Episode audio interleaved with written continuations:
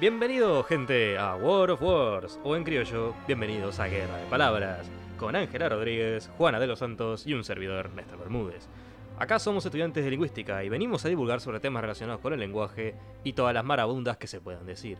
Antes de arrancar, me gustaría primero preguntarles a las dos compañeras de, nuestro querido podcast, este, que se presenten un poco, que muestren un poco de, de trasfondo de su historia, de background, como que dice. Juana, ¿cómo llegaste a la lingüística? Hola a todos. Em, bueno, ¿cómo llegué? Mm, primero que nada, nunca pensé terminar en una carrera como lingüística. Eh, por suerte, igual, me gusta mucho, pero fue de rebote principalmente y fue a raíz de. de bueno, tenía una profesora de inglés y me dijo, ah, pero tú tienes perfil para, lingüística, para lingüística. Y yo decía, ah, mira qué bien, pero ta, seguía con mi vida. Hasta que, mm, bueno, por cosas del destino, porque quería entrar a traductorado, que nunca entré, dije, bueno, ta, voy a probar. Me encantó, me fascinó y decidí que, bueno, esto era lo que quería hacer. Em, nunca pensé en una carrera como esta porque tampoco tiene la difusión necesaria como para que otras personas digan, se interesen por, por esta área. Claro, por eso en realidad es la idea de este podcast. Queríamos eh, difundir contenido lingüístico porque entendemos que la lingüística no es una disciplina muy conocida y de hecho creo que ninguno de nosotros llegó, conocía desde antes eh, todo lo que, todo el alcance que tiene esta disciplina, ¿no? En mi caso yo hacía la licenciatura en enfermería, la dejé porque me di cuenta que no era lo mío y que quería hacer algo diferente, totalmente diferente con las letras. Entonces descubrí la licenciatura en lingüística y en internet decía de que podías, entre las muchas cosas que podrías hacer, por ejemplo en la investigación, que es tipo un pilar bastante conocido y el más fuerte, podías hacer una gran cantidad de cosas, entre ellas, por ejemplo, ser profesor de idiomas y también eso me interesaba en ese momento y también me interesaba tratar con dificultades de, mm, de comunicación y el lenguaje. Entonces eh, dije, bueno, con una especialización quizá después, en otro momento, podría ser fonodiología. Después entré a la carrera y me di cuenta de que era un campo mucho más amplio. De hecho, entre nosotros tres, creo que tenemos bastante variedad. A los tres nos interesan cosas diferentes. Sí, por lo menos de mi parte, yo soy del interior, vengo de la ciudad de Trinidad, un saludo para la gente allá. Este, no, no, no era conocida. De hecho, lo más que puedes conseguir de humanidades es abogacía o contaduría o traductorado como mucho. Así que como que caí medio de rebote, de, suerte, y fue así como pasan las cosas, supongo. Entonces, eh, creo que como primer programa tenemos que plantear un tema que sea importante. Y nuestro primer oponente en esta querida batalla, en esta guerra de palabras, como quien dice, es ¿qué es la lingüística? ¿Qué podemos definir como lingüística? Siendo nosotros estudiantes, ¿no? Acá somos sola- solamente estudiantes de lingüística. Claro, porque es como muy... No, por lo menos las personas que lo van a escuchar van a decir, bueno, muy bonito, que no hayan llegado de la manera más tradicional, todo, pero bueno, ¿qué es de lo que me van a hablar? Porque es algo que no es muy conocido y bueno, precisamente que es lo que estamos estudiando. Bueno, es difícil de definirlo.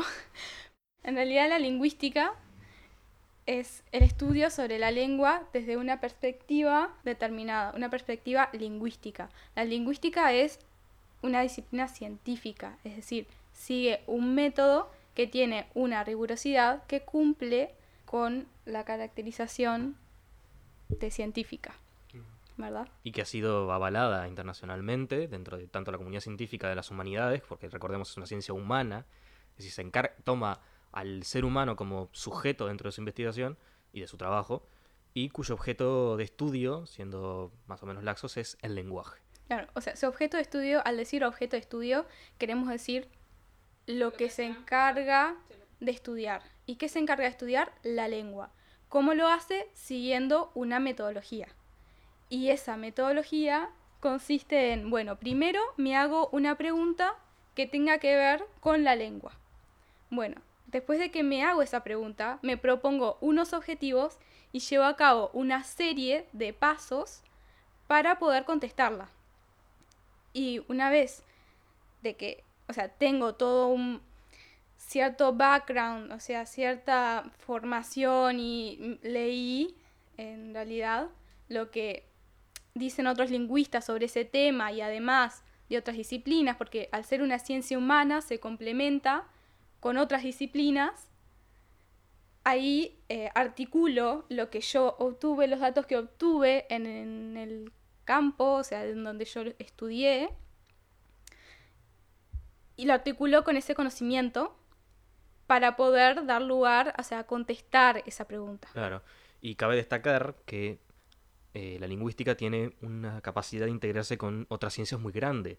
Podés pasar desde la medicina, desde la fonología, desde la psicología, sociología, antropología, o sea, indiferente, derecho, indiferentemente del campo que quieras agarrar, la lingüística te permite ir a cualquier, a cualquier otra ciencia, por lo menos desde una perspectiva análisis, del análisis del lenguaje, propiamente dicho, ¿no? Es que todo está atravesado por el lenguaje, es imposible que no pueda complementarse con otras áreas y todo está atravesado por él. De hecho, eso es algo que vamos a ver a lo largo de todas las batallas que vamos a tener en este podcast, cómo se va articulando con distintas cosas. En sí, la lingüística tendría dos grandes ramas, la lingüística que digamos teórica y la lingüística aplicada.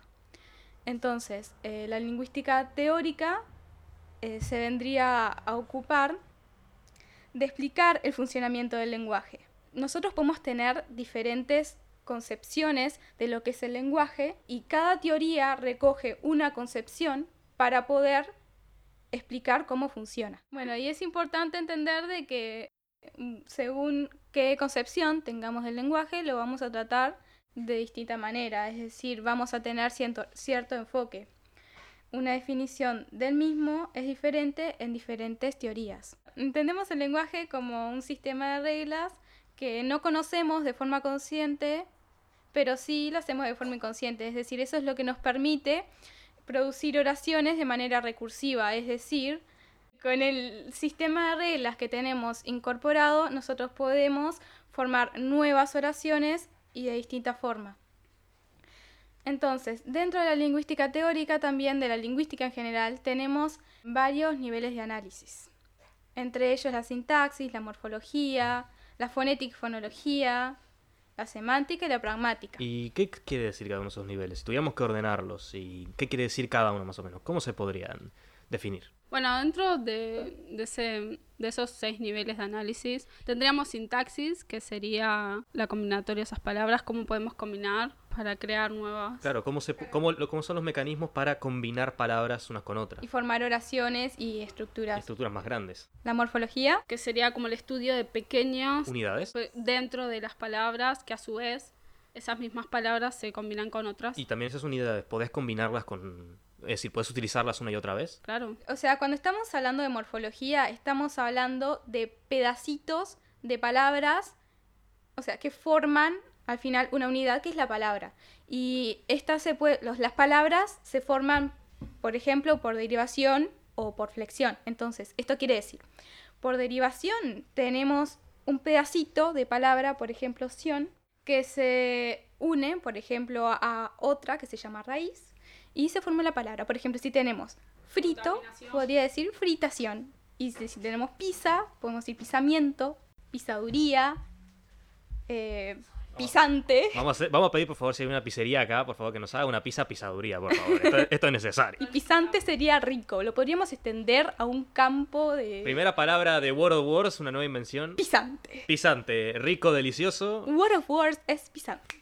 Así me gusta. Otro nivel de análisis es las semánticas, que se encargaría del significado de las palabras en ciertos contextos. La pragmática también, o sea, ahora que decís contexto, en realidad eso me, me, llama más la atención hacia la pragmática, que es el uso en particular que hacen los hablantes de la lengua. Y nos falta uno bastante divertido, que es la fonética, la fonología, que aunque parezca que los decimos juntos, tienen bastantes cosas para separarse. Por un lado está la fonética, que es eh, el estudio de tanto la producción como la recepción de sonidos, es decir, lo que estoy diciendo ahora mismo son sonidos, al fin y al cabo, producidos por mis organismos y por mi cabeza y por muchas otras cosas que ya veremos en otro momento. Y la fonología es también el estudio de los sonidos, pero el estudio de los sonidos con un valor específico, es decir, con un, con un valor que puede... En, me está diciendo acá Ángela que es contrastivo, pero es como decir de una manera que esos sonidos tienen la posibilidad de cambiar el significado de las palabras. Por ejemplo, si yo digo paso y digo peso, solamente cambié la A y la E y me ha cambiado la palabra. Eso es lo que estudia la fonología, el estudio de sonidos que cambian el significado en las palabras. Estos sonidos en realidad ahora le vamos a llamar fonemas. Que tienen toda una historia detrás que ya veremos. Y finalmente tenemos la lingüística aplicada, que a diferencia de la lingüística, teórica, la lingüística teórica, perdón, tiene cosas que, pueden ser bastante de interés. Díganos, Ángela, ¿qué es la lingüística aplicada? Bueno, la lingüística aplicada es un conjunto de disciplinas orientadas a la resolución de determinados problemas. Es decir, eh, la lingüística habíamos visto que se puede articular con diferentes disciplinas para resolver problemas específicos. Entonces, la lingüística aplicada se podría, por ejemplo, eh, unir con la psicología y resolver problemas de comunicación, y otros problemas como la adquisición del lenguaje, también con la ingeniería y podría resolver problemas de procesamiento del lenguaje natural, por ejemplo, cuando nosotros estamos hablando eh, en la computadora y estamos hablando un chatbox, por ejemplo, o cuando queremos que Siri nos entienda, eso vendría a ser eh, el campo del, bueno, el amplio campo, además de lo que nombré, del procesamiento del lenguaje natural. Y las inteligencias artificiales. Se puede articular con el derecho y se toma el lenguaje como evidencia, por ejemplo, en casos criminales. O con la, o con la sociología y aspectos propios de la sociología y antropología, en donde se toma el lenguaje como formador de la identidad de, de un grupo o de un individuo en particular. Esa es la famosa sociolingüística, ya de paso, de paso el pique. Como estaba hablando Angie, eh, dentro de la lingüística tenemos la lingüística aplicada, y la lingüística teórica o descriptiva. Dentro de la descriptiva, bueno, estarían los niveles de análisis. Eh, la lingüística aplicada, eh, bueno, necesita de la lingüística teórica o descriptiva porque, bueno, sin ella no podría como em, ayudar a las otras áreas. Como en este caso, yo me voy a enfocar en la relación lenguaje-derecho, en lo que hoy se denomina y se, bueno, es un área que está es relativamente nueva, su, su área relativamente nueva, que es la lingüística forense, que vendría a estudiar la relación, como dije previamente, lenguaje y derecho. Eh, autores como Malcolm, que es uno de los principales y mayores exponentes, bueno, uno de los lingüistas forenses más conocidos también. Bueno, él habla que hay dos áreas, la lingüística, o sea, el lenguaje como evidencia, que se utiliza, bueno, vendría a ser como un perito, lo que se conoce como perito. Y después tenemos otra área que se enfoca en cómo el lenguaje puede ser utilizado cómo puede ser contraproducente en personas que tienen que dar testimonios o cómo una mala traducción puede afectar en un caso o puede afectar puede afectar a los usuarios. Em, ¿Nos podrías dar algún ejemplo particular de...? En ejemplos, eh, bueno, por ejemplo, tenemos eh, el tema de las marcas registradas, el tema de la autoría en los textos. Em, de marcas registradas, por ejemplo, em, tenemos el caso de la marca de whisky, eh, ¿cómo se llama? Johnny Walker. Johnny Walker demandó sin éxito, porque al final se le fue denegado, a una marca de bebida brasilera que se llamaba eh, Andante. Y bueno, utilizaron peritos o lingüistas forenses. Y bueno, llegaron a la conclusión de que no, de que no era robo, no era robo por traducción y por ende, el caso terminó en eso. Otro, gran, otro ejemplo, bueno, eso pasó en Brasil. Otro ejemplo tenemos en, en Estados Unidos, donde McDonald's, una de las cadenas más conocidas, em, quería registrar eh, a su nombre eh, el morfema, bueno, lo que estudia la morfología, que hablábamos previamente, o sea, esa pequeña partícula, eh, Mac. sí, Mac, lo quería registrar a su nombre, bueno, pasó, quería registrarlo porque había otra cadena hotelera que tenía ese Mac y bueno, y terminó a favor de McDonald's y ganó el caso y, y la mm, cadena hotelera tuvo que dejar de utilizarlo. Duros debates filosóficos, ¿no? Este, por mi parte, a mí me encanta lo que viene siendo el área de la sociolingüística, que es la unión entre el estudio del lenguaje y la sociedad, o sea, el estudio del lenguaje en sociedad. Concretamente, este, tengo que eh, poner como ejemplo a la doctora Graciela Barrios, una investigadora uruguaya, que este, realizó, aparte de numerosos otros estudios, un estudio específico que trataba sobre este, el estudio del habla montevideana, en el sentido de ella consideraba el lenguaje no solo como parte de un grupo, sino como marcador de la identidad de un grupo en concreto. De un grupo y también de un individuo. Por ejemplo, yo que sé, de dónde viene, su edad, su nivel educativo, entre otros factores. Este, y justamente lo que hizo esta honorable mujer fue eh, tratar de a través de ciertos pares de palabras o pares de sonidos o cómo una persona decía una palabra y cómo otra persona dice otra, sacar datos sobre eh, la sociedad montevideana, en cierto sentido. ¿Y esto cómo lo hizo? O sea, ¿qué, qué recursos utilizó? Utilizó, por ejemplo, yo qué sé, hay gente que dice para, otra gente que dice pa, otra, unas personas dicen está, otros dicen ta. Ah, por ejemplo, yo sé, hay gente que dice omnibus y hay gente que dice omnibus. Cosas, esos pequeños pares que uno podrían parecerle que pasan desapercibidos, en realidad dan información sobre, por ejemplo, el nivel educativo, la edad, de dónde viene, se puede determinar, por ejemplo, en qué barrio está, dependiendo de ciertas palabras o ciertos sonidos. En definitiva, un trabajo bastante complejo, bastante, eh, ¿cómo decirlo?, grande en el sentido de que son muchos pares de palabras, muchos pares de sonidos, ciertos aspectos de sintaxis o ciertos aspectos de cierta formación en la creación de palabras, por ejemplo, llevan justamente a este, definir, por lo menos en la época que se hizo ese estudio, eh, eh, no solo la identidad de, ese, de ese grupo, del pueblo montevideano, sino cómo hablan determinados grupos.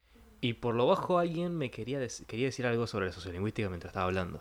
Continúa, sí, favor. retomando lo que hablabas, Néstor, y de la relación lenguaje-derecho, eh, lenguaje y derecho. Bueno, o sea, un lingüista que se dedica al área forense o bueno, a esa relación, principalmente cuando se toma el lenguaje como evidencia en casos, eh, se nutre mucho la sociolingüística por el tema de los idiolectos, de cómo hablan las personas o ciertos grupos de personas. Es muy importante, de hecho, por ejemplo, el caso del hombre que ponía bombas por todo Estados Unidos. Hay una serie, ¿no? Sí, una serie que está muy buena, muy recomendable, es corta, Manhunt. Mindhunt, sí. Eh, y bueno, y sacaron su perfil por su dialecto, es decir, gracias a los recursos te- teóricos y metodológicos provenientes de la sociolingüística. Ta, también lo reconocieron porque la persona lo conocía, o sea, que conocía su forma de pensar y todo eso. Trayendo un poco a tierra lo que veníamos hablando de, de la investigación, lo del método científico, estaría bueno eh, más o menos aclarar de que este estudio se hizo bajo ese mismo método. Entonces, lo que la pregunta que se hizo eh, esta lingüista, que era cómo hablan los eh, montevideanos en esa época, eh, lo- o sea, se planteó la pregunta, se planteó unos objetivos y después tuvo que utilizar distintos mecanismos, por ejemplo, las entrevistas a la gente tuvo que grabar para poder llevar a cabo todo ese estudio de, bueno, me voy a ocupar en estos sonidos que son los que percibo de que varían por grupo, por edad, y después de allí poniéndole todo la, la carga conceptual de que ella ya traía de, de, bueno, De muchos años de estudio porque tiene esta formación en Estados Unidos. Claro, o sea, es un campo, como estuvimos viendo, muy amplio, en donde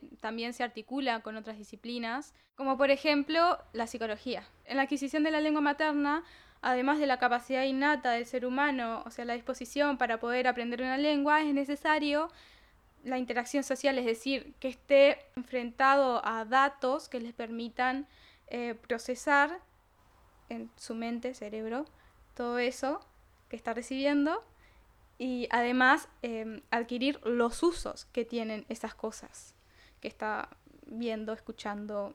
ta.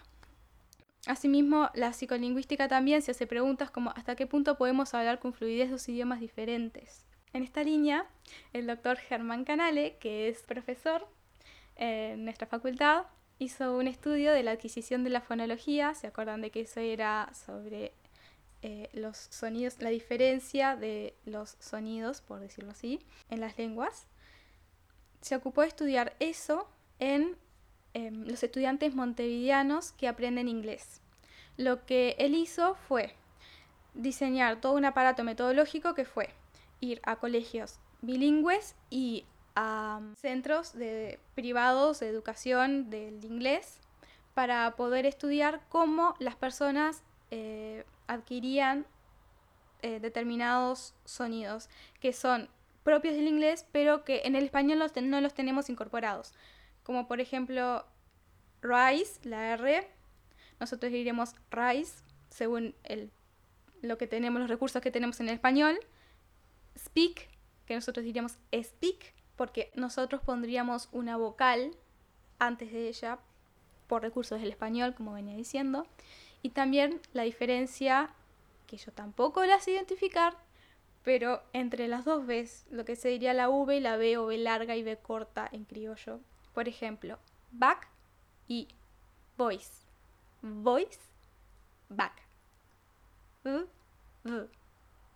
Es muy sutil, pero el inglés, al igual que otras lenguas, también hacen esa distinción que en el español no lo tenemos. Hay diferencias fonológicas entre las lenguas y Germán Canale quiso estudiar cómo era la adquisición de los estudiantes montevideanos eh, en el inglés y tomó algunas eh, variables como por ejemplo la edad, el sexo, pero también el nivel de instrucción y el nivel de idioma. Y por el contrario a lo que creo que todos vemos en internet, hemos visto alguna vez si quisimos aprender un idioma y pusimos hacks para aprender algún idioma. Bueno, eh, te dicen de que en realidad si aprendes em, un idioma cuando sos más chico, eh, es como mucho más efectivo por la adquisición de la fonología. Bueno, Germán Canale vio de que en realidad la edad no tiene como que tanta relación, o sea, tanto peso en la adquisición de la fonología como lo era el nivel de instrucción de la persona y como lo era el nivel de idioma en el que estaba. Bueno, eso es vendría a ser un pantallazo de, bueno, algunos temas de que vamos a profundizar en, en otras batallas. Muy bien, este ha sido un partido muy divertido, la verdad, esta ha sido una batalla muy interesante. Y podemos concluir con que la lingüística es una ciencia, con todo lo que ello conlleva, con su método científico, con su aparato teórico, con sus diferentes ramas, y que es uno de la, podría decirse, una ciencia sumamente abarcativa y sumamente compleja. Nos veremos en una próxima ocasión con más Word Words. Y, que, la, lengua, los acompañe. Esperemos que se queden con nosotros.